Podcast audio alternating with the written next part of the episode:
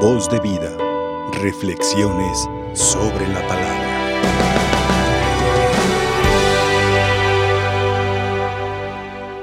El Papa Francisco, en un video que nos ha enviado a muchísimos sacerdotes, nos habla en este mes de marzo, en este tiempo santo de la cuaresma, del sacramento de la confesión de los pecados.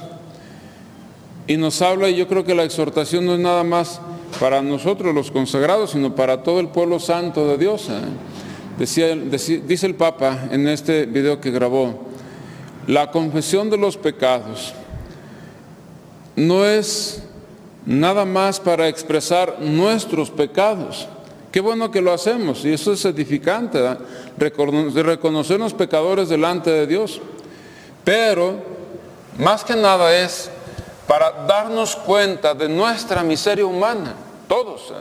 especialmente nosotros consagrados, pero todos, darnos cuenta de esa miseria y pasar de la miseria, de la miseria perdón, a la misericordia. Pasar del pecado al amor de Dios. Se trata precisamente de eso. Por eso las lecturas de este día coinciden perfectamente con esta idea del Papa. Dice el Papa, yo quisiera, dice, que hubiera sacerdotes misericordiosos y no torturadores. No que hagamos sufrir a las personas cuando se acercan a nosotros, eso jamás, no debe ser así, sino que hagamos sentir el grande amor que Dios nos tiene. Por eso el profeta Oseas no se equivoca y sigue siendo actual a pesar de muchísimos años que han pasado de cuando el profeta dijo, dijo esto, sigue siendo actual. Yo quiero amor y no sacrificios. Más amor que sacrificios. Más misericordia y el conocimiento de Dios. De eso se trata la cuaresma. Acercarnos sinceramente al Señor como aquel publicano que se reconoce pecador y no se atreve ni siquiera a meterse de lleno al templo. ¿Por qué?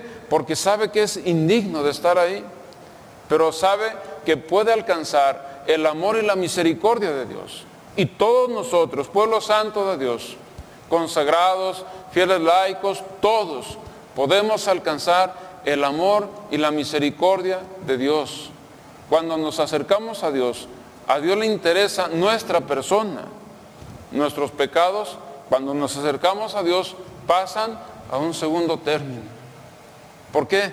Porque al reconocernos pecadores, Dios nos recibe como al hijo predilecto, como al hijo chiqueado, como al hijo que más quiere. Cuando nos acercamos a Él con un corazón contrito, con un corazón sincero. Misericordia quiero y no sacrificios. Y aunque dice también el profeta Isaías, aunque nuestros pecados sean rojos, quedarán más blancos que la nieve. Porque así es el amor de Dios porque así es el amor que Él nos tiene. Voz de vida, reflexiones sobre la palabra.